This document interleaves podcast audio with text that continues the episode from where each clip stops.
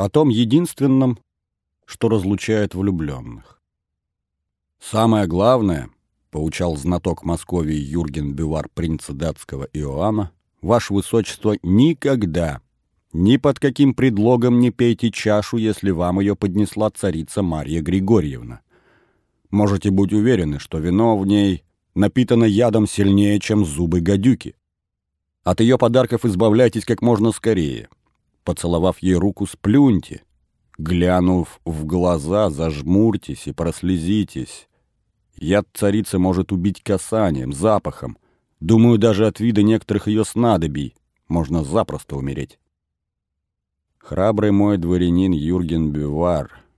Принц слегка улыбнулся, но засмеяться не посмел. Вы рассказываете о царице Марье Григорьевне как о живом воплощении дьявола, о каком-то сказочном Василиске. Не могу поверить, что у царевны Ксении, моей прелестной и кроткой невесты, такая мать. Вы пугаете меня? Сами же говорите, что яблочко от яблоньки падает недалеко. Но ведь Ксения Борисовна не такая. Бивар предпочел пропустить вопрос принца мимо ушей. Сам пусть разбирается со своей будущей женой. Он обещал довести дело до свадьбы, а дальше хозяин-барин. В конце концов, у него своих забот полон рот. Давно нет ни весточки от Аннушки из Ржева, ничего не слышно об Истоме, который то ли рядом с нею, то ли вновь неведомо куда исчез. До того сладкого часа, когда за новобрачными закроется дверь опочивальни, и Юрген Бювар, посланный гонцом о радостном известии к королю Христиану, исчезнет в подмосковных лесах, оставалось недолго. И Давид считал дни, терпел. Но к свадьбе нужен живой принц Иоанн. Поэтому Юрген Бювар так настойчиво излагал ему свои предостережения. Никто не сможет подтвердить вам мои слова, принц, но и опровергнуть никто не сможет. Ее искусству свидетелей не остается. Но, говорят, первой жертвой вашей будущей тещи пал наследник Грозного, царевич Иоанн, про которого говорят, что умер от расстройства, когда царь избил его жену, и у несчастной случился выкидыш. Но мужчины в рассвете сил, тем более такие, как царевич Иоанн, силою, свирепостью и умом не уступавший отцу, не умирают от слез. А затем понеслось. Хлебнув вина, ослеп любимчик Грозного, тверской князь Симеон. Сын его, Иван, умер, утеревшись полотенцем. Жена Магнуса, ливонского короля Ефросинья Старицкая, племянница Грозного, глотнула из чаши в руках Марьи Григорьевны святой водицы, Конец ее был ужасен. Князь Иван Шуйский, победитель Батория, уснул и не проснулся. На утро странный запах стоял в его комнате, будто угар, но там не было печи. Никита Романович Юрьев, дядя и наставник Феодора, скончался от водянки, как только на должность правителя позарился Борис Годунов. А ведь они были великими мужами, столпами царства. Но главное, по смерти Грозного, недужного Феодора и припадочного Дмитрия, кому как ни одному из них было занять престол.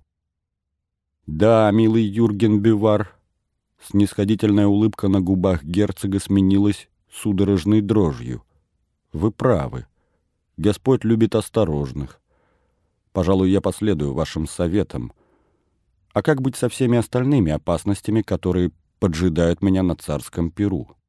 Но все остальные опасности вы знаете, ваше высочество, и умеете с ними бороться.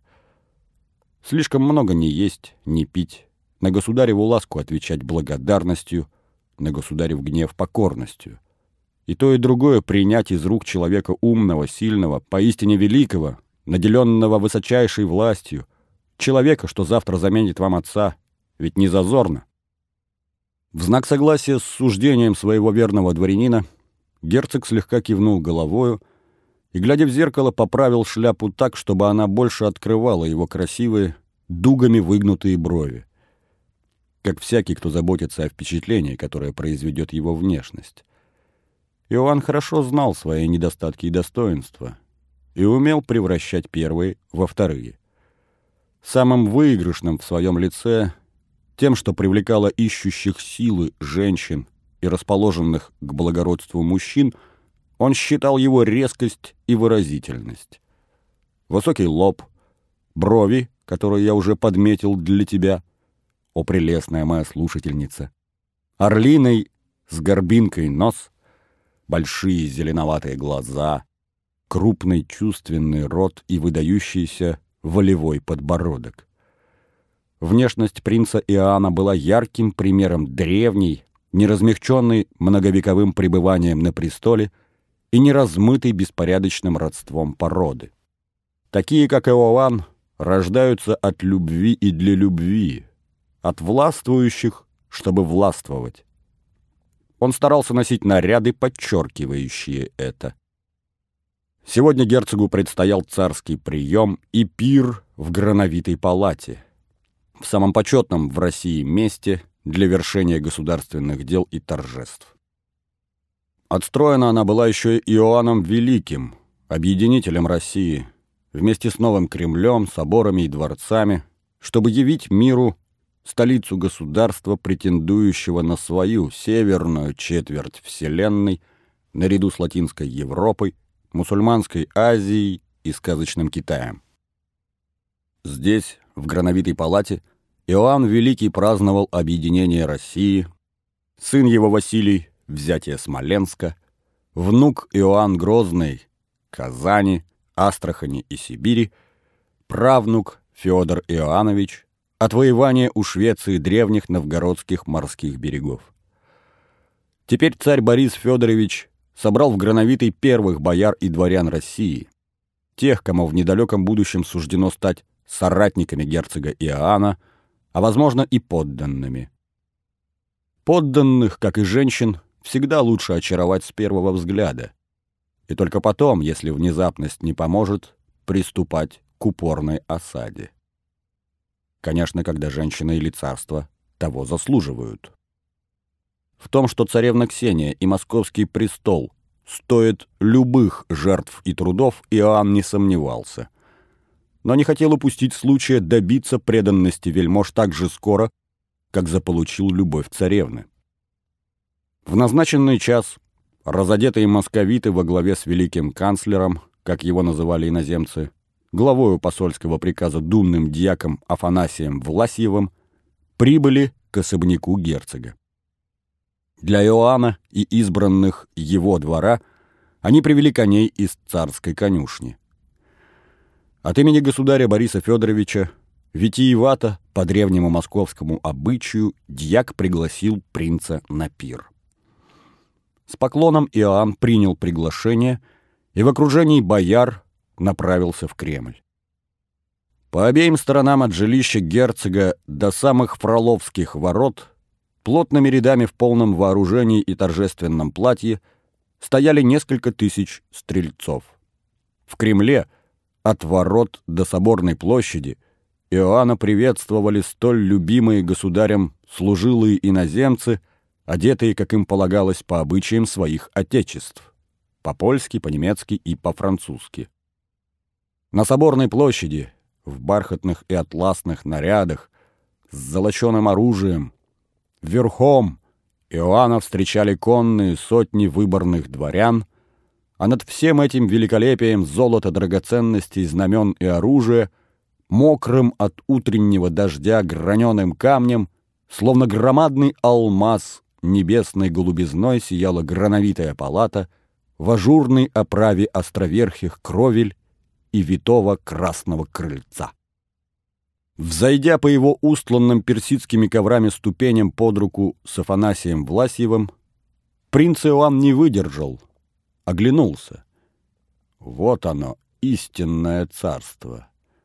Не жалкая датская монархия с ее проклятым дефицитом бюджета, с каридными бюргерами, разоренным рыцарством и скупившими на корню весь королевский двор голландскими ростовщиками – но вознесенные к небу блистающие купола, зубчатые стены, острые башни, белые дворцы и среди них стройные ряды войск, служащие своему государю не за наемную мзду, а за веру и правду. Принц не выдержал. На пол лезвия вытянул из ножен шпагу и добила, стиснув ее рукоять, взмахнул шляпой, поклонился. Площадь всколыхнулась, сверкнула, будто тысяча зеркал. Дворяне, стрельцы, иноземцы, как и герцог, в ответном поклоне полуобнажили оружие. Одним этим движением принц выиграл вперед все возможные битвы с царицей Марьей, с князьями Гедеминовичами, с самой преисподней. Отныне Россия принадлежит ему, вся, без остатка, до самой его смерти. С красного крыльца принца Иоанна провели в святые сени и высокими золотыми вратами, на которых под самыми сводами, словно небесные стражи, возлежали два золотых дракона с орлиными крыльями и лапами льва, в трапезную палату.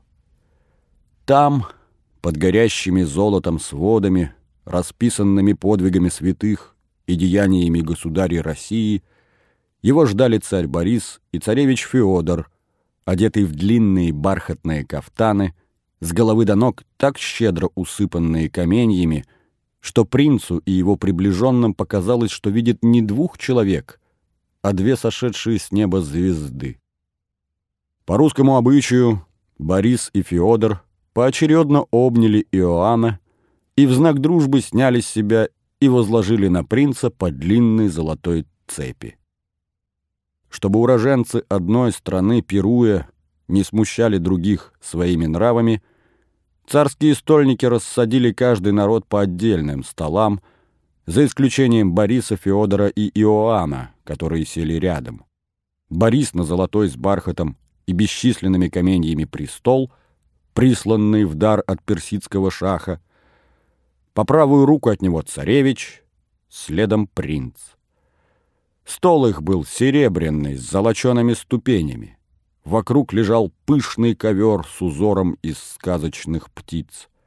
С потолка залы над царским столом спускался прекрасной работы венец с вправленным в него чудом — золотыми часами. Поддержанный под руки князьями Шуйским и Мстиславским, Борис перекрестился, сел, знаком усадил Феодора и Иоанна, следом остальных приглашенных. К удивлению иноземцев, накрыт был лишь царский стол. Все остальные пусты. Осмотрев стоящие перед собой золотые блюда с кушаньями, Борис приказал стольникам подавать их и на другие столы. Провозгласив, что государь жалует своих гостей, стольники принялись за дело. Затем столь же торжественным и необычным для иноземцев образом гостям поднесли напитки – вина немецкие, итальянские и французские, русские меды, настойки и водки. Напитки разливали в большие золотые кувшины – которые стольники брали с полок, стоящего посреди палаты четырехугольного столба, где для приемов выставлялась драгоценная посуда из царской сокровищницы. Трижды во время пира государь Борис Федорович вставал и приветствовал герцога Иоанна. И трижды после каждого приветствия и выпитой до дна вместе с гостями чаши снимал с себя и возлагал на Иоанна драгоценные цепи. За едою царь и царевич беседовали с принцем о его родине, о европейских державах и королях, о славных делах древних вождей и императоров, которые Борис и его сын знали не хуже, чем образованный в нескольких университетах Иоанн. Царевич Феодор, неплохо говорящий по-немецки, сам служил переводчиком гостю и отцу. Чтобы не упасть в грязь лицом, Иоанн как можно больше старался говорить на ломаном, неокрепшем своем русском, как можно чаще о великом прошлом России, о русских князьях и святителях, что вызвало искренние похвалы Бориса и в глазах юного царевича нескрываемое восхищение. Улучив миг, когда государь подозвал к себе князя Мстиславского и отвлекся на несколько слов с низко изогнувшимся боярином, принц спросил Феодора — «Милый брат, почему мы так сидим, один подле другого по правую руку государя, словно два места по левую его руку кого-то ждут. Тонкие, едва вылупившиеся усики и бледные губы царевича дернулись. Но улыбнуться он себе не позволил и повернулся к Иоанну лишь настолько, чтобы не заметили посторонние. «Тайна батюшки», — ответил он шепотом. «По московским обычаям по левую руку сидят женщины. Матушка моя, государыня Марья Григорьевна, могла бы сегодня сесть рядом с государем, но есть еще сестра, царевна Ксения, девица. Вам почти невеста. А девицу никогда не показывают жениху до обручения. И пируют девушки всегда в отдельной комнате. Но Ксения — царская дочь, и отец ее любит безмерно. Так вот, видите там, в стене напротив, золотую решетку? Здесь ее называют смотрительной. Там, за таким же, как наш, столом, невидимо вместе с нами пируют матушка и сестра. Кстати, решетка-то открывается будто врата. Не удивлюсь, если сестренка посмеет войти. Ксения — огонь. Писаны ли огню законы? Приглушенно смеясь, Федор отхлебнул из своего высокого кубка. «Воистину», — подумал Иоанн, — «он не так глуп, как о нем полагают. Вино развязывает язык, вино и женщины». А царевич, несмотря на юные лета, уже неплохо знает их природу, если так остро судит о своей сестре и о своей матери. Похоже, именно для нее он до поры до времени притворяется глупым. Принц не успел как следует задуматься об этой тайне московского двора, как напрочь позабыл о ней. Его взгляд, блуждая по загадочной золотой решетке, вдруг словно ожегся на чем-то. Так бывает, если нечаянно тронешь ладонью раскаленное железо. Это могут быть только глаза царевны Ксении. Или ее матери. Принц поклонился, отвернулся. Неужто она и вправду убивает взглядом, как египетский Василиск? «Смотрят!» Слабость гостя не ускользнула от царевича. А на кого им еще смотреть? Кого еще они не видели здесь? Сестра горит вами, но и мать. Ксюша переживает, так ли вы понравились отцу, чтобы ускорить свадьбу. А царица больше всего боится слов, которые я вам сейчас скажу. Внезапно под столом Федор поймал и крепко сжал локоть принца. «Иоанн, станьте мне братом. Не просто женитесь на сестре, но станьте мне братом, старшим братом. Я знаю, о чем думает Ксюша. Отнять у меня венец. Но здесь, в России, всем хватит власти. Всем хватит царствовать и Ксюше, и мне, и вам. Я поделюсь с вами. А кого величать царем, сговоримся. Но есть человек, который погубит все. Моя мать, государыня Марья Григорьевна. Она хочет владеть Россией одна. Один на один с Россией ее сметет. Есть человек, который может все спасти. Вы, Иоанн, ожившая сказка. Русские помнят Рюрика и Игоря, древних великих князей, пришедших, как вы, из-за Северного моря от заката. Если вы позволите моей матери одолеть себя, оживет другая сказка. Убитый ею в Угличе царевич Дмитрий, сын Грозного, оживет и всех нас погубит, и меня, и Ксению, и Россию. Федор говорил взахлеб. Никогда, вовеки, никому, ни за что он не говорил ничего подобного. И не скажет потом до самой своей ужасной кончины. Не смел, боялся и стыдился сказать, даже отцу. Как наследник царства он видел беду, как ребенок, еще почти ребенок, чувствовал рядом ее страшное мельничное колесо и то, как самого неумолимо несет туда необоримым течением. Скоро, совсем скоро река погубит его, а затем сметет плотину из слабого мельника, который пытается обратить напор воды на пользу. Власть, государство, вера — все пропадет в волнах народного безумства, в водовороте смуты. Верно догадался принц Иоанн. Царевич Федор далеко не так глуп, как притворялся. Но что ему оставалось делать под крылом матери, которая видела в нем личину своего и только своего скорого царства?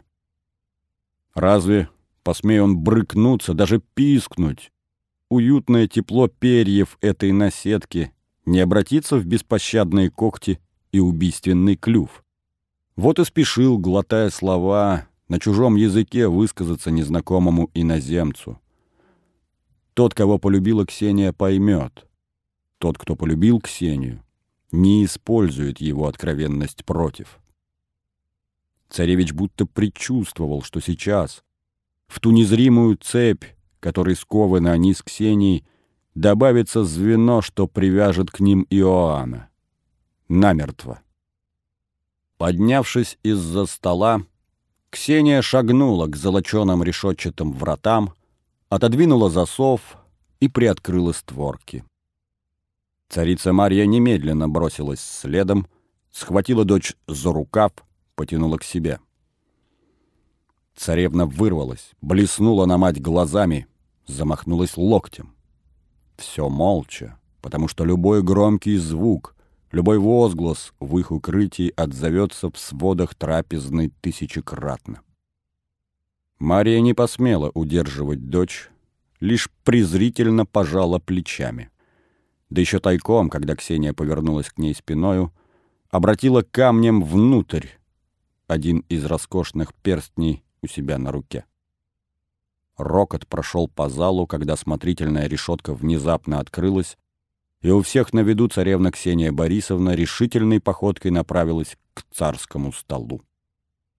Иноземцы, ослепленные, онемели. Даже русские бояре, восхищенные красотою царевны, не посмели возмутиться. Ксения нарушила обычаи, но была ли то Ксения или воплоти ангел небесный? Как нарочно, а может быть нарочно, она оделась в этот день в те же цвета, что и принц Иоанн.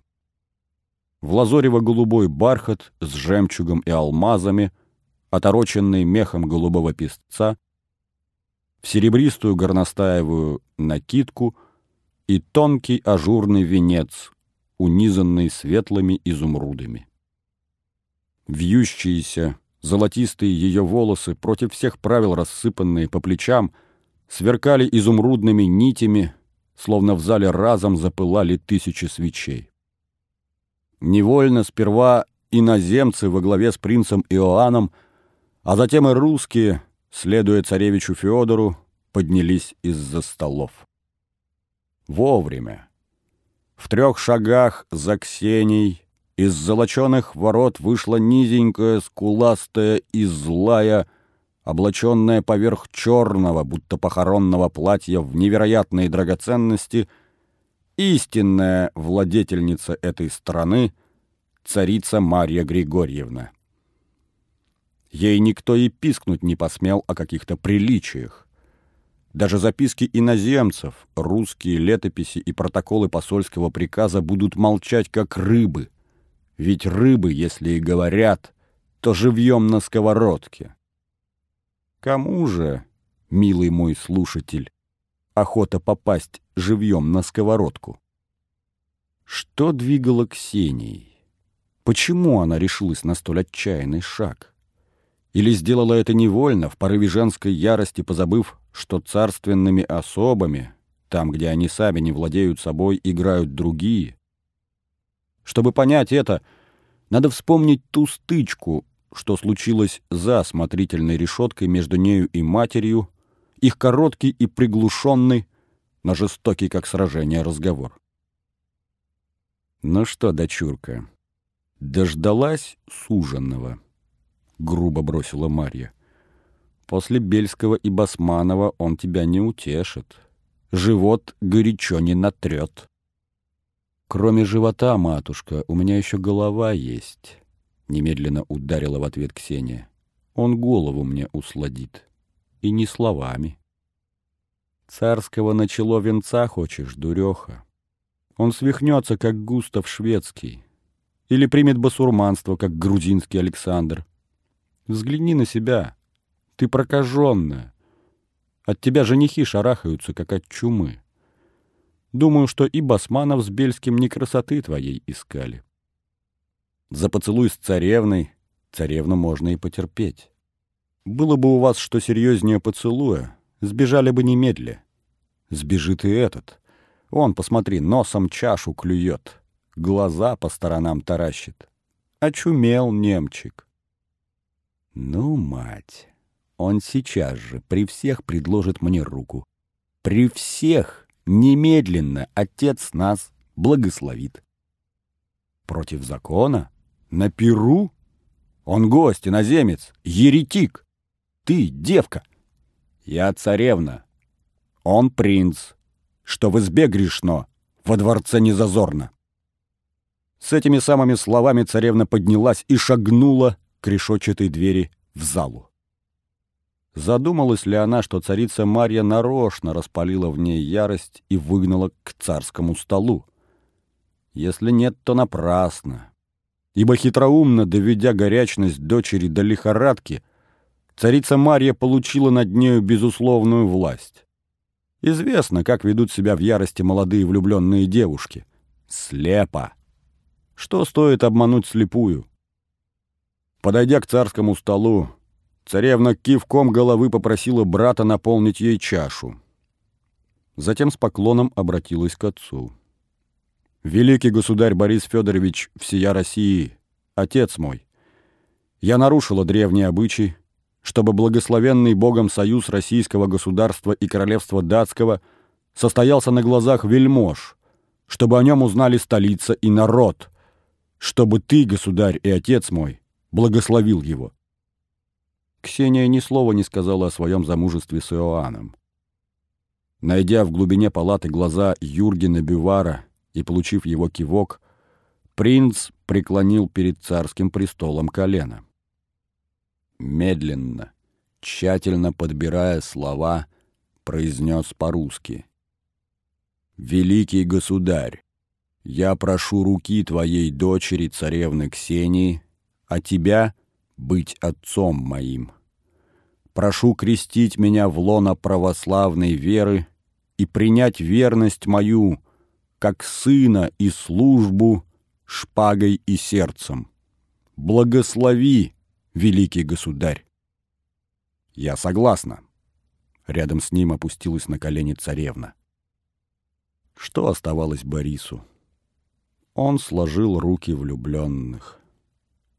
Однако лицо его, Марья заметила это, выражало не уступку, а ликование. «Благословляю, дети мои!» — провозгласил Борис. «Будь мне преданным сыном Иоанн и истинным в вере. Царь милостив, и Господь не оставит того, кто служит России».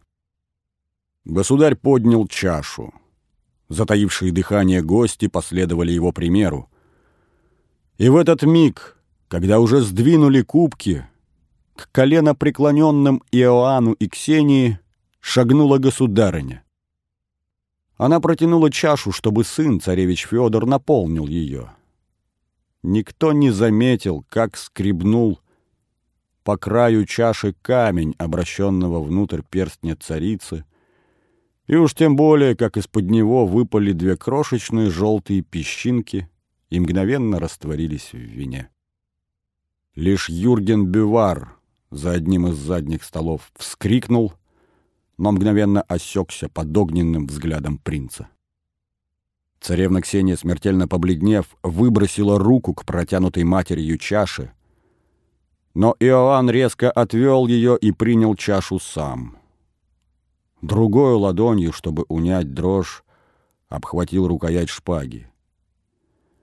Он поцеловал руку царицы, поднес чашу к губам и выпил до дна под требовательными взглядами русских бояр и самой Марьи Григорьевны.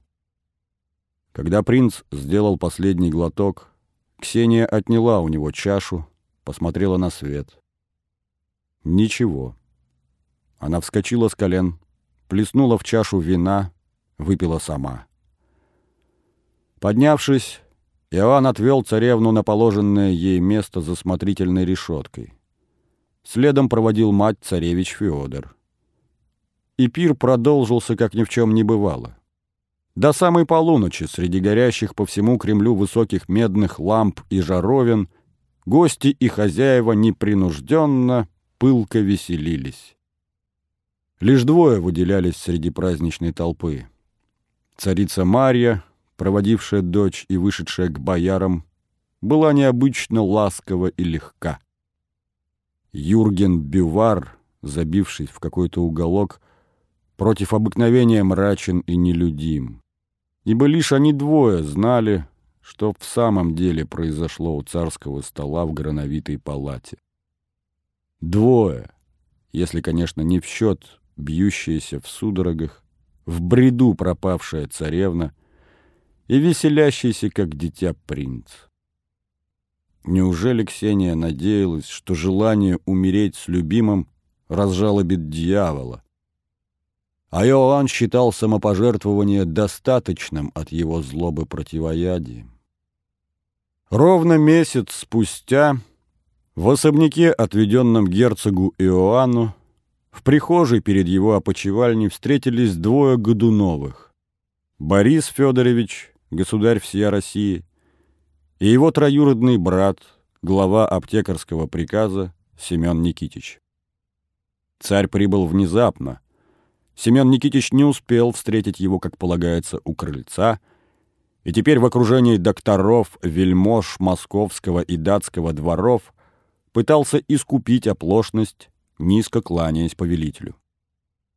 «Как он?» — сходу потребовал Борис, и против обычной благосклонности к самому верному и способному своему сподвижнику из рода Годуновых не подал Семену Никитичу руки для поцелуя. «Лихорадка, великий государь!» Не поднимая низко склоненной головы, ответил глава аптекарского приказа. «Обычная осенняя лихорадка. Горячка, бред. Иноземные врачи и наши не теряют надежды на скорое выздоровление больного». Стоящие позади Семена Никитича доктора в своих ученых платьях и колпаках, показавшихся Борису шутовскими, согласно закивали головами, заклевали носами — затрясли узкими клинышком бородками. Что-то заблеяли на козлячем своем лекарском наречии. Царь нахмурился. Доктора отшатнулись. Отодвинув со своего пути троюродного брата, Борис схватился за ручку двери, потянул. Дверь приоткрылась, но дальше не двинулась. Ее угол уперся в Софьяновый сапог — Семена Никитича. Борис захлопнул дверь, помедлил, глядя на плешь низко кланяющегося боярина, и резко рванул на себя. Семен Никитич перекосился от боли, но ногу, тем не менее, не убрал. «Прочь!» — яростно дрогнул губами Борис. «Позволь побыть с тобою наедине, великий государь. Позволь пособить советом». «Советы я спрашиваю», а когда их навязывают, это измена. Наверное, наконец вскинул глаза прямо в лицо царственному брату Семен Никитич. Наверное, я свободен от этого подозрения. Борис не выдержал. Что-то невероятно жестокое в глазах главы аптекарского приказа заставило его уступить. Он отвел глаза, отпустил дверь. «Ладно, веди». Кивком головы показав докторам и придворным, что великий государь и он, его верный раб, желают остаться одни, Семен Никитич отвел повелителя в крохотную личную комнатку Иоанна. Подставил стульчик. Борис садиться не стал. Подошел к высокому от пола до потолка окошку, нетерпеливо царапнул по стеклу перстнем.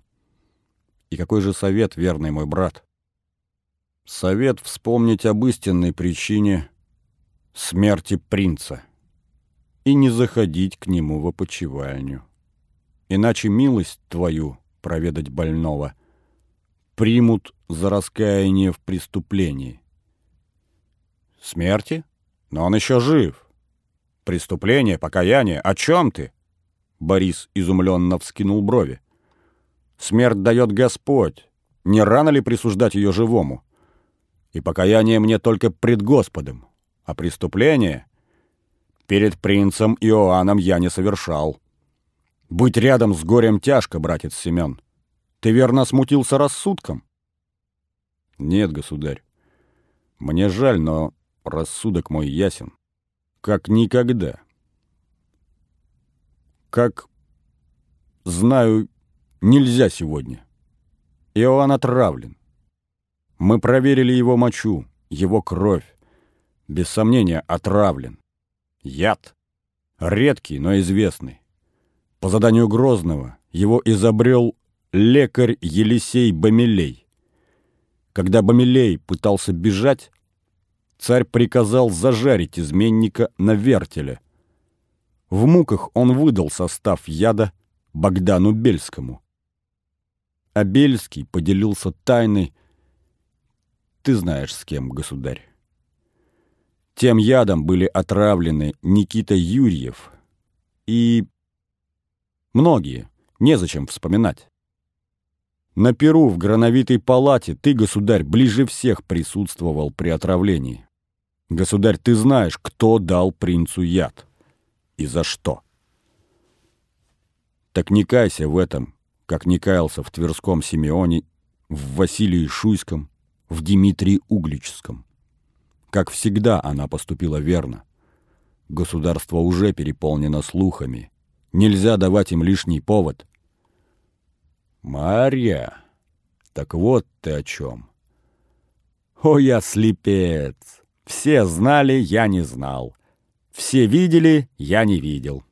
Хотя обязан знать единственным и видеть первым. Марья. Одно это преступление перевесит все предыдущие и те, что последуют, Семен. Бог дал мне эту женщину, и она дала мне власть и царство. Но Бог же запечатлеет на мне клеймо содеянного ею. Проклятье! В глазах Всевышнего, в глазах потомства я навеки убийца. Семену Никитичу показалось, что Борис пошатнулся. Он решился даже поддержать повелителя под локоть, пытаясь усадить на стул, но тот с неожиданной силой вырвался — пихнул брата в грудь так, что тот сам свалился бы на пол, если б не близкая за спиной стена. «Что ты? Что такое?» Неожиданно визгливо вскричал глава аптекарского приказа, которому показалось, что царь потянулся к большому изукрашенному ножу, который по обычаю, как и многие вельможи, часто носил за поясом. Но Борис, сжав рукоять в кулак, не обнажил оружие. Это был просто рывок бессильной ярости. На ком-то ведь надо отыграться. «Он же немец, еретик!» — дрожа увещевал Семен Никитич. «Он недостоин быть в России, на святой земле причистой и чудотворцев.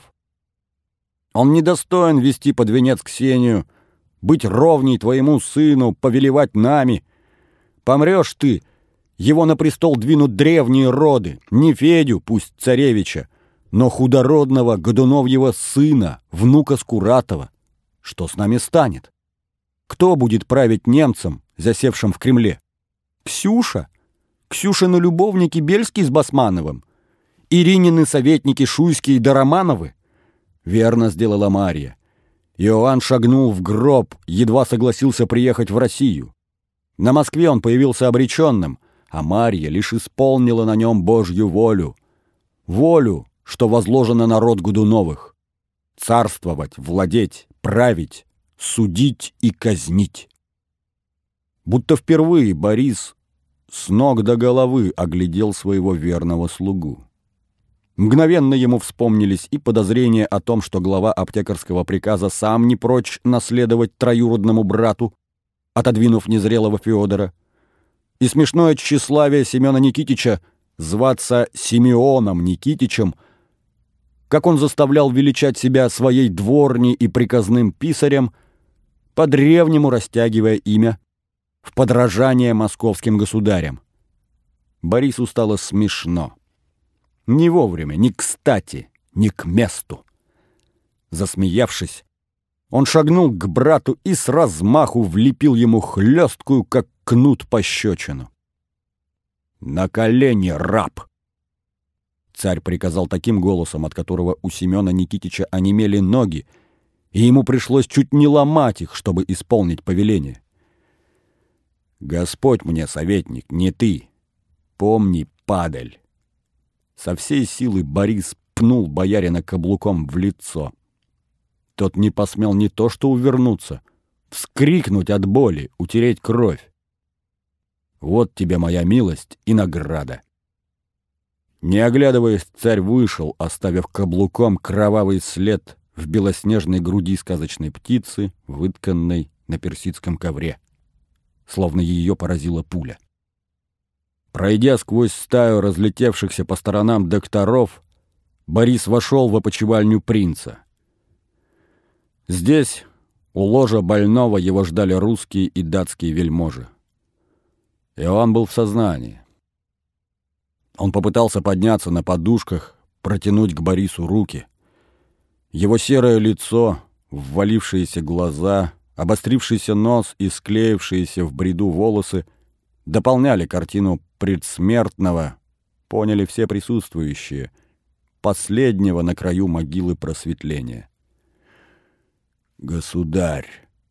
Только одно слово сумел вымолвить принц, остатками влаги на языке смочив обсохшие губы. Не присаживаясь на стульчик у изголовья, Борис низко нагнулся и поцеловал умирающего в лоб. «Сын мой, я верю в лучшее», — сказал он в утешение, «что ты, как отступит недуг, счастливо соединишься с дочерью моей Ксенией и войдешь в семью мою наравне с царевичем Феодором». Принц Иоанн попытался улыбнуться, но улыбка получилась жалкой, страшной. Борис трижды перекрестил умирающего и вышел из опочивальни. У порога его ждал оправившийся Семен Никитич. Усвоив недавний урок, он не вставал на царском пути, но услужливо забегал то с правого плеча повелителя, то с левого. Уже сойдя с крыльца, царь, наконец, удостоил верного слугу вопросом. Что он говорит о причинах своей болезни? Говорит, что часто страдал лихорадками, что ему нагадали смерть от горячки. Никого мой великий государь не винит. Отведя в сторонку, Борис спросил еще, шепотом. Она была у него, Ксения? Нет, государь, в щелочку не заглянула. Царь задумался о чем-то, что-то промямлил себе самому, прищурился. Так болеют, Семен, так умирают от того яда, как он. Да, он молод, силен, а травы глотнул немного. Мучается.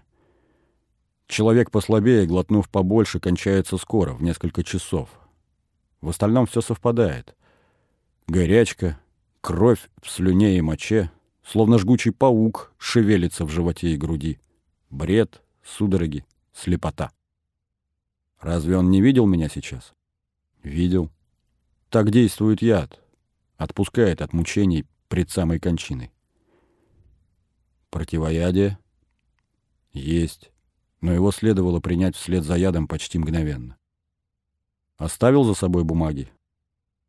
Я все прибрал. Сжечь. Все до одной, не глядя. Сжечь одежду, все вещи, где могут остаться улики. Отойдет готовить великое погребение, как царскому сыну. Похороним в немецкой церкви на Яузе, по его вере. Вели тайком строить гробницу.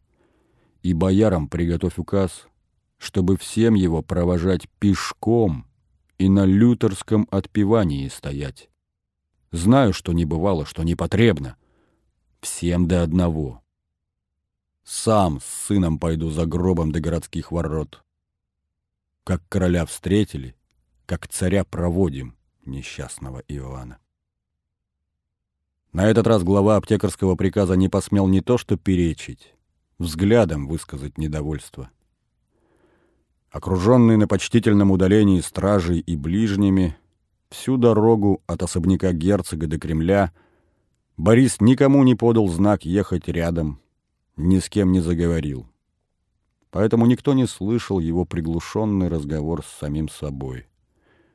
Но мы, вдумчивый мой слушатель, можем его дословно и безошибочно вообразить, ибо здесь или там, рано или поздно, он должен был состояться. Господи, неужели Ты обратишь в прах все мои начинания? Ответ очевиден. Господи, неужели я обрек Россию на поругание и гибель? Ответа не существует. Значит, чаша та не минует меня. За что, о Господи, Ты назначил скорую легкую смерть Иоанну, а мне мучительную, долгую?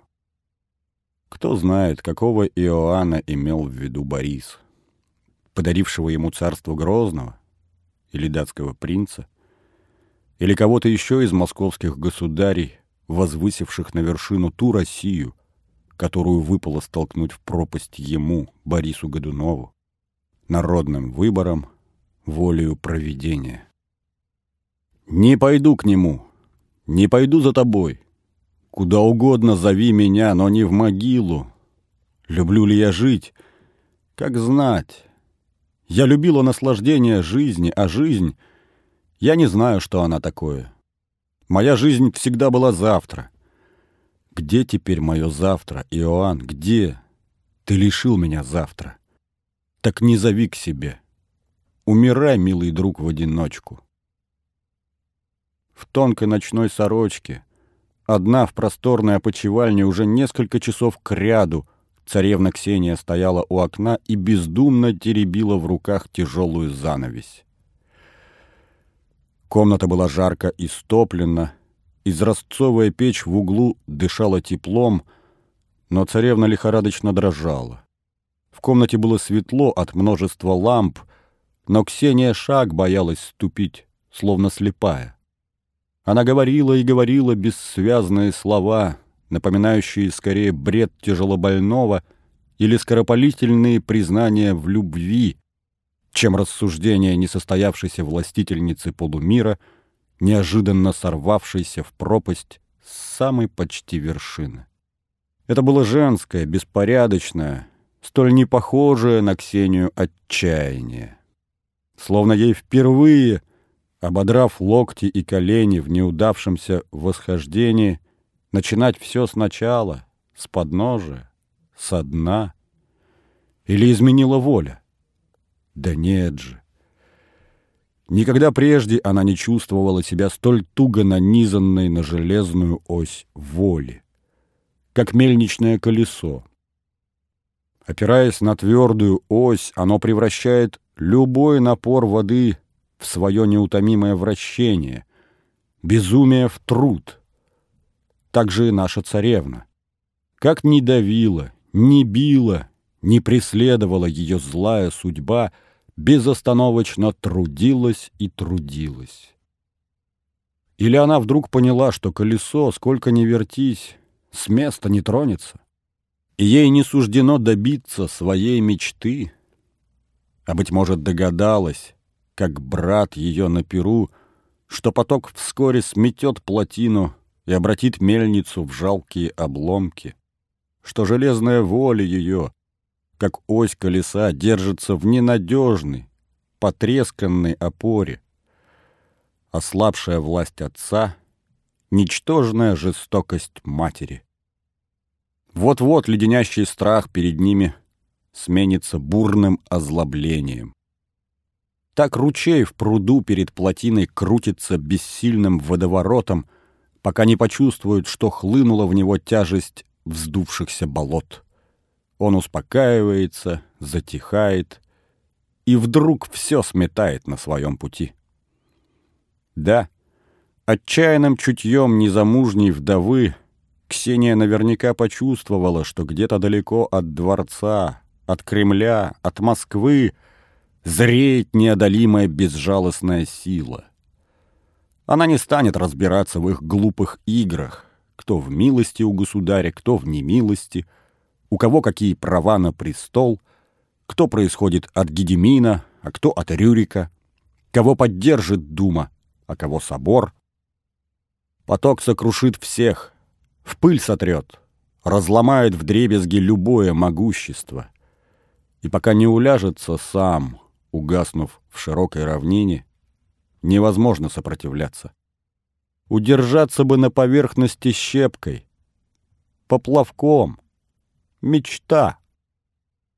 С этой мечтой и уживалась царевна Ксения, дрожа в тонкой ночной сорочке у ночного окна. Осень. Почти ноябрь. К вечеру уже замерзают лужи, и жухлая осенняя трава, покрывшись ледяной корочкой, становится ломкой под ногами. Как люди, по чьим хрупким душам великаньими шагами ступает царица судьба. Странно, но сама Ксюша каждый раз ускользала от ее слепых ступней, когда все, кто приближается к ней, оказываются раздавленными, растерзанными. Для чего ее берегут небеса? Для какого небывалого страдания? От мысли этой у Ксении подломились колени. Волна колючего ужаса пробежала от пяток в живот, в лицо. Лопатки на спине девушки забились под прозрачным полотном сорочки, словно обрубленные лебединые крылья. На затылке она ощутила чью-то холодную, будто железную ладонь. Тяжелой рукою кто-то давил ей голову к земле. Она не сопротивлялась. Склонилась низко, и слезы текли у нее по щекам, по шее, по груди. «Скажу тебе утешение», — произнес глухой властный голос над нею. Он отошел. Старый, забытый отцовской лаской, взъерошив на голове Ксении волосы, внезапный гость опустился рядом с дочерью на колени. Впервые, наверное, Борис искренне исполнил ту обязанность, которую священное писание, законы и предания Руси предписывают царям. Быть с теми, кто печален. И не искать себе власти в человеческом горе. Слезы украшают венцы царей, лишь если они плачут сами. Даже Иоанн Грозный следовал этому. И завещал царям казнить измену не ликуя, но сжимая в кулаке собственное сердце. Не было прямой вины Бориса Годунова в смерти принца Иоанна, но сердце его кровоточило и стонало. Тяжко, доченька. Единственный он, кому я желал тебя. Но воля небесная. Грешно роптать на нее рабам. А плакать кто нам запретит? Отец, отец! Ксения отняла ладони от глаз и взглянула на царя страшным в сером свете окна неживым лицом. Неужели такое на нас проклятие, что ничем не искупить, не отмолить никак? И гнев его на нас никогда не сменится жалостью. Увиливая от ответа, Борис попытался приласкать дочь, прижать, погладить. Она брыкнулась, отскочила прочь от этой его безобразной нежности. «Я спрашивал многих», — выдавил он под требовательным взором Ксении. «Многие врали. Цари, ты знаешь, обречены знать правду лишь от Господа. Кто из людей скажет им правду? Ты не о том, наверное, спрашивал. О царском. О государстве и загробном себе блаженстве. А надо о человечьем, простом, о собственном счастье. О нас с Федей. Я спрашивал о нем, о том, кто сокрушит наше царство и уничтожит род наш. Мне открыли его имя. Дмитрий воскресший из мертвых угличский царевич. Предсказано, что будут на престоле полтора царя Годуновых. Я и сын мой полуцарь. Вот почему третьим я звал наследовать царство шведского Густава, датского Иоанна, звал в женихи тебе, мне в преемнике. Но, как видно, судьбу не обмануть. Проклятие лежит на моих начинаниях, неизгладимое клеймо. И ты не будешь бороться? Уступишь? Не ответил. Лишь перекрестился и поднял глаза туда, где в окне, словно небесная лампа, громадное розовое облако горело над распластанной по земле ночью. Задолго до рассвета. Да, нынешняя осень особо щедра на знамения. Нужно ли задавать неуклюжие человечьи вопросы и выдумывать к ним ответы, когда само небо ясно все начертало? «Отец», — внезапно предложила Ксения, — «идем к блаженной Алене. Ты спрашивал немецких мудрецов и Федьку Андронова. Врут. Врут, потому что деньги добывают из предсказаний. Но есть пророчества, которых они не могут избежать. Если сам дьявол нашептывает им, такое бывает нечасто. Спросим у тех, кому говорят ангелы. Юродивая живет в пещере, в темной и сырой, как могила. Блаженный нищий духом. Да, завтра я распоряжусь послать к ней не пожалует. Царем придешь, отмолчится. Ее как заставишь? Ксения вдруг вскочила на ноги, потянула отца за руку. Идем немедленно, сейчас же, ночью, внезапно, по-простому. Идем.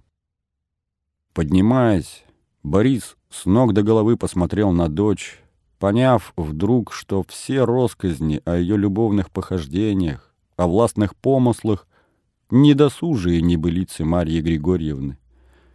Ксюшенька выросла. Теперь смерть датского королевича для нее боль вдвойне. Она потеряла как влюбленная женщина и как властительница. Своим тонким, невероятно проницательным умом Борис угадал настроение дочери. Она ищет течение, которому бы предаться — Какую ей укажут тропинку, там и пойдет. Слабость идти против судьбы — это от нежности чувств, от молодости незакаленной души. Принц Иоанн умер, Ксения повзрослела. «Собирайся», — внезапно для самого себя согласился Борис. «Вдвоем поедем». «Чью саблю возьмем для охраны? Басманова?» «Федю, братца». Сабля его не слабее, но верность. Ведь это его судьба. Царевна не договорила. Незачем. Борис вздрогнул. Басманов был последним, в чьей верности он мог усомниться. Преданный слепо. А Ксюша и в этом железном яблоке заметила ржавчину, червоточину. Нет-нет, дочь много умнее — она предложила не искушать слепую преданность прозрением. Наскоро одевшись, сама осветив себе путь, Ксения вышла черным крыльцом. Отец и брат уже ждали ее верхом. Борис одет в повседневное боярское платье, Феодор — как молодой дворянин. Мужской наряд изменил царевну почти до неузнаваемости. Забрав свои пышные волосы под шапку и скрыв в просторной накидке поверх кафтана женственные очертания тела, Ксения стала похожа на юношу знатного рода, в свои 16 лет начинающего почетную службу при дворе. Как и положено дворянину, она вооружилась саблей на кожаной перевязи и длинным, с резной костяной рукоятью ножом за широким поясом. Отец и брат не узнали ее, пока не подошла вплотную. Федор уже готовился прогнать незваного свидетеля, пока Борис отвернул в сторону лицо. Никто не должен знать тайну их предприятия. Склонившись седла к назойливому незнакомцу, царевич опешил. «Сестра?» Извиняясь, он смущенно улыбнулся Ксении. Девушка отвернулась. «Зачем я?» — спохватился Федор. «Еще подумают, что смеюсь над ее несчастьем». Искупая вину, царевич соскочил на землю. Помочь сестре забраться в седло. Не дожидаясь, она сама сделала это с ловкостью бывалого наездника. Пришпорила. Почувствовав нетерпение всадницы, конь с места рванулся вскачь по узким кремлевским улочкам к Боровицким воротам. Федор едва успел догнать Ксению у башни, чтобы бросить слова пропуска недремлющим на страже стрельцам. Ехать не близко. Часовня, где в подземелье обитала Алена Юродивая, находилась в Скородоме, между Тверской и Никитской, у истоков ручья Черторой. Встречным дозором они говорили, что едет со срочным заданием от государя боярин и дворецкий Степан Васильевич Годунов, троюродный брат Бориса, с которым внешне они очень похожи. Спешившись у часовенки, стоящей на безымянном пустыре у края овражка, Ксения, настойчиво идущая впереди, и ее спутники по обледенелым земляным ступеням добрались до деревянной двери в подземелье. Дверь была не заперта, и, отворив ее, они легко проникли внутрь. В подземелье, где приходилось то сгибаться в три погибели, то протискиваться бочком, под ногами струилась вода. Прежде, наверное, здесь шло русло какого-то ручейка, затем его перекрыли бревнами, а сверху срубили неказистую деревянную часовню. Возможно, некогда вода этого ручейка считалась целебной. Но теперь и чудесная водица, и чудотворцы на иконах в часовне — все забылось перед блаженством Алены Юродивой. Жилище ее, словно большая нора, было посуше, чем русло ручья, но и в нем чувствовался нестерпимый мокрый холод.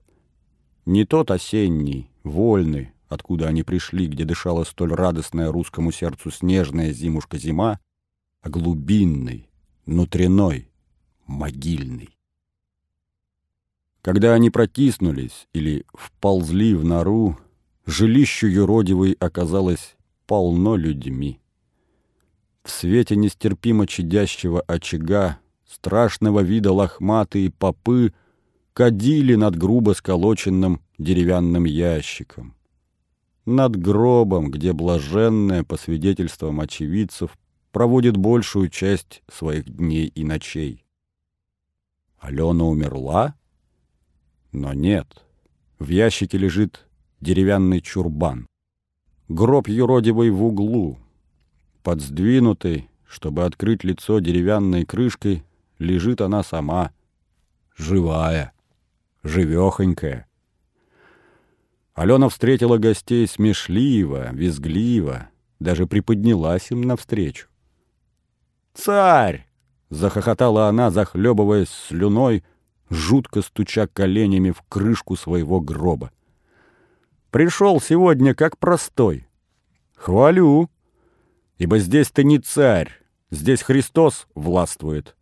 Ты раб, так прими свое покорным рабом, не искушайся хитростью, царь. Борис перекрестился. Согбенный в низкой норе, еще ниже, в землю поклонился юродивый.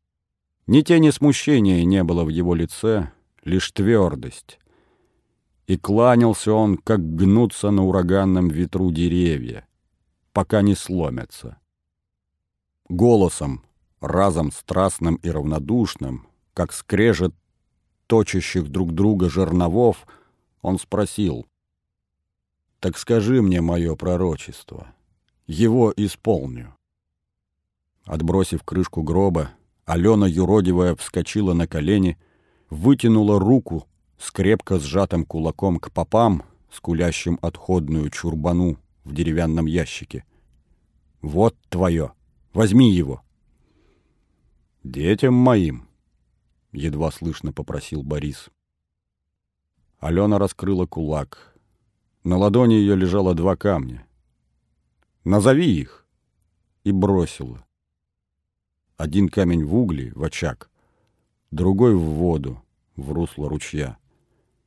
Вот им судьба. И ударила лбом в грязь под ноги царю. Тот хрипло, как кузнечный мех, вобрал в себя воздух, ткнулся головою о земляной свод норы. Не найдя слов, бросил Алене золотую деньгу. Юродивая схватила ее, подняла на вытянутой руке вверх. Золото блеснуло ликом Бориса, в царском венце. рыбам твое золото. Они немы. У всех других оно заговорит во рту. Ложь, кровь выдадут себя. И убиенный младенец. Ведь ты не хочешь, чтобы я на тебя свидетельствовала, царь земной, пред царем небесным. Размахнувшись, Алена юродивая выбросила золотой в воду. Только рыбы, только немые не помянут тебя злом, царь.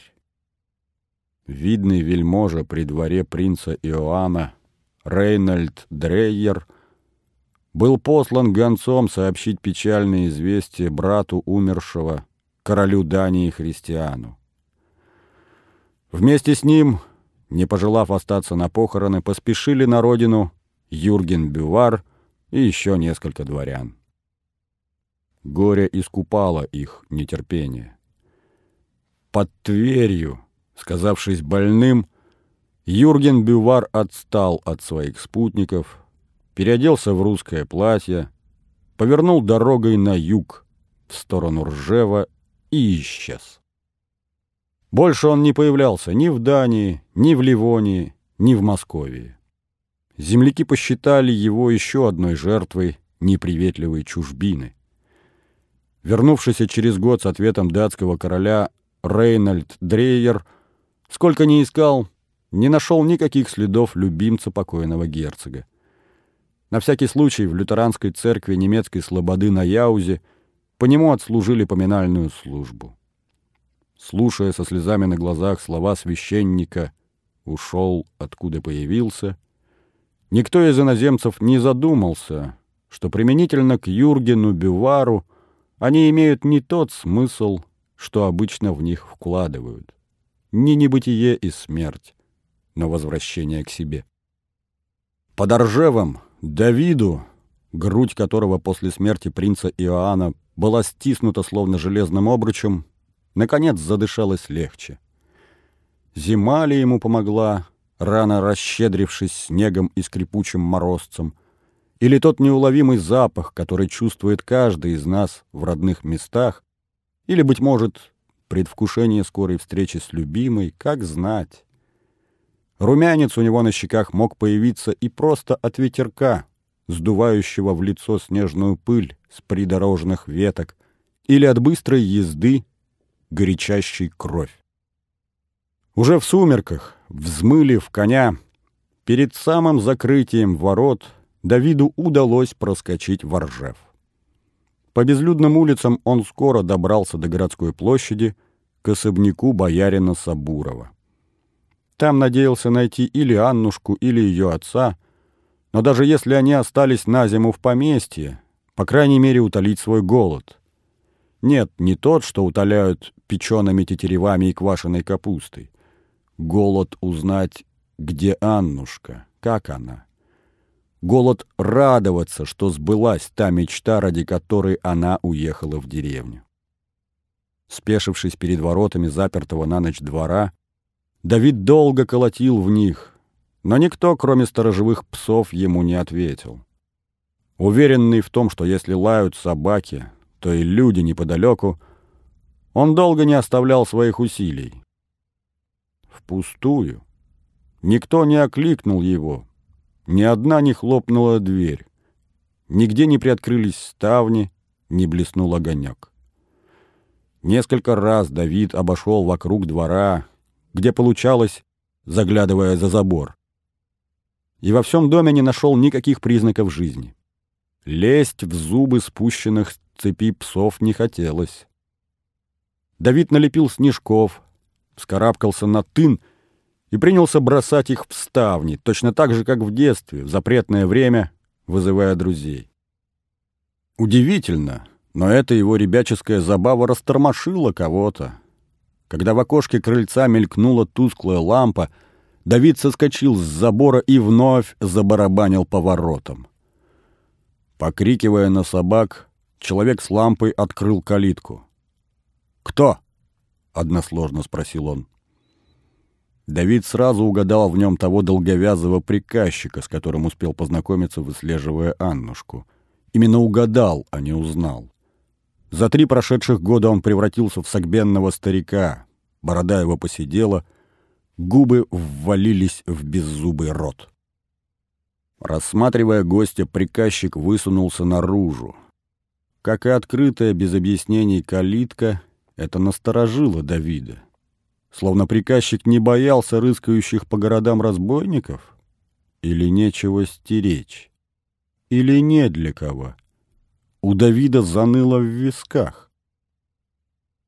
Давид Забниновский. Лицо старика осталось безразличным. Муж Анны, дочери боярина Сабурова. А, немногое в приказчике изменилось. Проходить будешь, господин? Где хозяин? Где дочь? Хозяин, как знать. И дочка его, жена тебе, в поместье. Живы ли, мертвы, не ведаю. Мор там, чума, на дорогах заставы. Всех поворачивают, села вымершие жгут, не приведи Господи. Хорошо еще дитю твою вывезли. Она в твоем имении с твоей сестрой. Там чисто пока. Дочку? Родила когда? Две недельки. Родила как раз захворал родитель. Осталось за ним ходить. Уж ее уговаривали. Твердила, что он жизнь ей дал, он и забрать в воле. Думаю, обоих прибрал Господь. Страшные настали времена, господин мой. Голод, мор. Слух идет, Дмитрий воскрес, царевич Угличский. А за ним и Антихрист грядет в повозке, запряженной шестью шестерками чертей. Всем нам погибель. Господь их милостью прибрал, отца и дочку. Нас бросил на съедение зверю. Не дослушав, не прощаясь, Давид бросился к коню. Уже когда он вскочил в седло, приказчик внезапно оживился. «Ворота заперты, господин. Ночная дорога не проезжая. Заночуй до рассвета». «К рассвету я буду у них». «У них?» До старика наконец дошло, куда направляется Давид. «Там смерть. В Москву возвращайся, отсюда прочь». Этих наставлений за свистом ветра и стуком копыт, за бешеным биением сердца наш путник уже не слышал.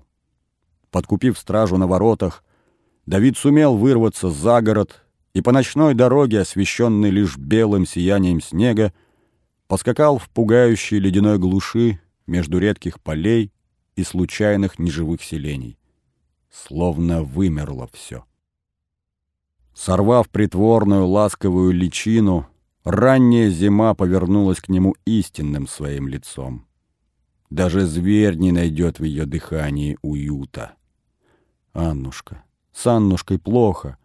Дитя, она родила дочку. Два эти известия никак не могли примириться в его душе, как не могли примириться во Вселенной два разных лица зимы. Еще раньше, чем обещал себе, Давид долетел до Сабуровского поместья, к просторному господскому дому. Он не удивился, будто вымершему селу на подъезде, настежь распахнутым воротам, заброшенному саду, нечищенным дорожкам, окнам, крест-накрест заколоченным горбылем. Лишь наверху, в той самой светлице, где когда-то они клялись с Аннушкой в вечной любви и верности, мерцала одинокая лампа. На всем скаку, прямо с седла Давид прыгнул на крыльцо. Двери не заперты. На миг все его существо онемело от жутких предчувствий. Захотелось закрыть глаза, броситься прочь, ослепнуть, оглохнуть, умереть. Но однажды он поклялся Аннушке отдать жизнь по первому ее зову. Ей плохо. Она зовет. Давид пересилил себя. С грохотом, не разбирая в темноте дороги, он ворвался на крыльцо. Бросился по лестнице наверх. Там, в коридоре, перед дверью девичьей опочивальни Аннушки, кто-то схватил его за локоть. Давиду не надо было смотреть ему в лицо, слышать его голос, чтобы понять безошибочно. Истома. «Истома, где она?» Молчание было ему ответом. Молчание, достаточное для того, чтобы самому понять ответ. «Не верю!» — заорал Давид и рванул дверь опочивальни. «Не надо!» — обхватил его за плечи Истома. «Он умирает! Чума! Зараза! Ты хочешь, как Аннушка? У тебя дочь!» Но Давид ничего не слышал. С ужасной силой он повел плечами. Истома отлетел, как малый ребенок. Давид ворвался в опочивальню. Тусклая лампа, бурое лицо умирающего среди подушек и запах. Густой, вездесущий запах смерти. Отвращение. Угар, болотный дурман, головокружение. Он убивал, он видел смерть. Но разве это смерть? Давид бросился к одру. «Что ты лежишь здесь?» Сабуров шевельнул губами. Улыбнулся? Усмехнулся? Сплюнул? «Где она?» — заорал он, рванув на умирающем одеяло. Давид наверняка сбросил бы несчастного на пол, если бы не подоспел Истома. Кое-как горбун оттащил бывшего своего господина на шаг, затем еще, а затем он сам обмяк, как покойник. Выскользнул из объятий Истомы, рухнул на пол на колени. Завыл, застонал, заплакал. «Идем, Давид, идем!» Истома поволок его за дверь. И вдруг, бесчувственно принявший ярость Давида умирающий боярин, встрепенулся от его страдания. Глотнув воздуха, он выхрипел. «Давид, я никогда не любил тебя из-за нее, но теперь ты мне как сын. Найди ее, она одна». Не оставляй ее. Прости, люби. Она... И он умер на полуслове, как будто не дождавшись Давида, не сказав ему этих странных слов, не мог испустить дух. Хотя чего же странного?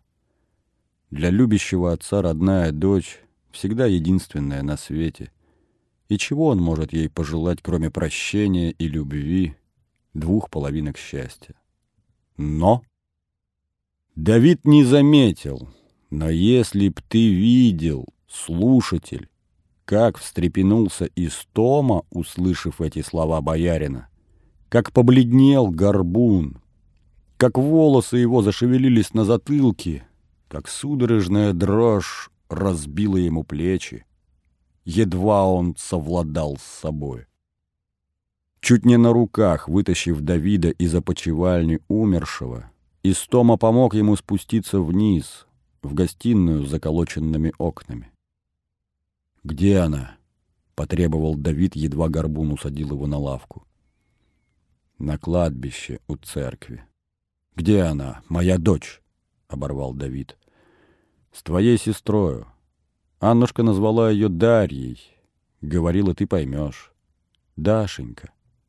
Да, имя нашего первого свидания. Боже, что делать мне из Тома? Жить, Давид. У тебя есть сестра, есть дочь. Есть Господь, который нас любит. Господь? Любит? Господь отнял у меня любовь. Не говори так, Давид. Быть может, так он спас ее от тех страданий, которые нам предстоят. Быть может, так нужно для спасения ее души. Быть может, тем Аннушка искупила свое. Быть может, Господь ее воскресит. Что ты, Истома, не утешай меня так. Горбун отодвинулся от своего бывшего господина, изумленно посмотрел на него. «Давид, ты в самом деле ничего не заметил?» Аннушка умерла. Но ты или я видели ее мертвой? Нет, только могилу. Мы не найдем людей, что ее хоронили. Все мертвы. Я один остался живой во всем селе. На завтра его сожгут стрельцы. Ни свидетелей, ни следов. Но мы оба видели сестру Аннушки, Софью, схожую с ней, как две капли воды. А боярин говорит, она одна. Послушай, надо выкопать гроб, открыть. Не вовремя все это затеял Истома. Настолько, что даже горе и помутнение рассудка не прощают его. Стоит ли удивляться тому, что Давид взбеленился? Взвыв, как волк, которому факелом опалили бока, он выхватил саблю и бросился на истому. Только известное нам проворство и находчивость горбуна спасли ему жизнь. Он сумел кувыркнуться, юркнуть за дверь и... Ищи его свищи во мраке, едва лишь по самым верхушкам деревьев, тронутым никем незваным рассветом. Преследуя призрак, топча его, рубя, вскоре Давид оказался в непролазном дремучем лесу. Опомнился, глянул под ноги, только собственные следы. Вверх лишь крошечный клочок неуютного неба над головою. Безграничная вселенная сжалась в кулак. Громадный мир любви съежился в зернышко. И если не думать о дитятке, Дашеньке, крохотной звездочке в сердце, не замечать неотступного Божьего света в душе, это зернышко заброшено, обречено в лютом холоде, безлюдье снегов. Что ты наделал, Господи? Блуждая в лесных пустынях, вопил смертельно раненым зверем Давид. Господи, воскреси мне ее! Был ли ответ? Как знать? Разве он слушал?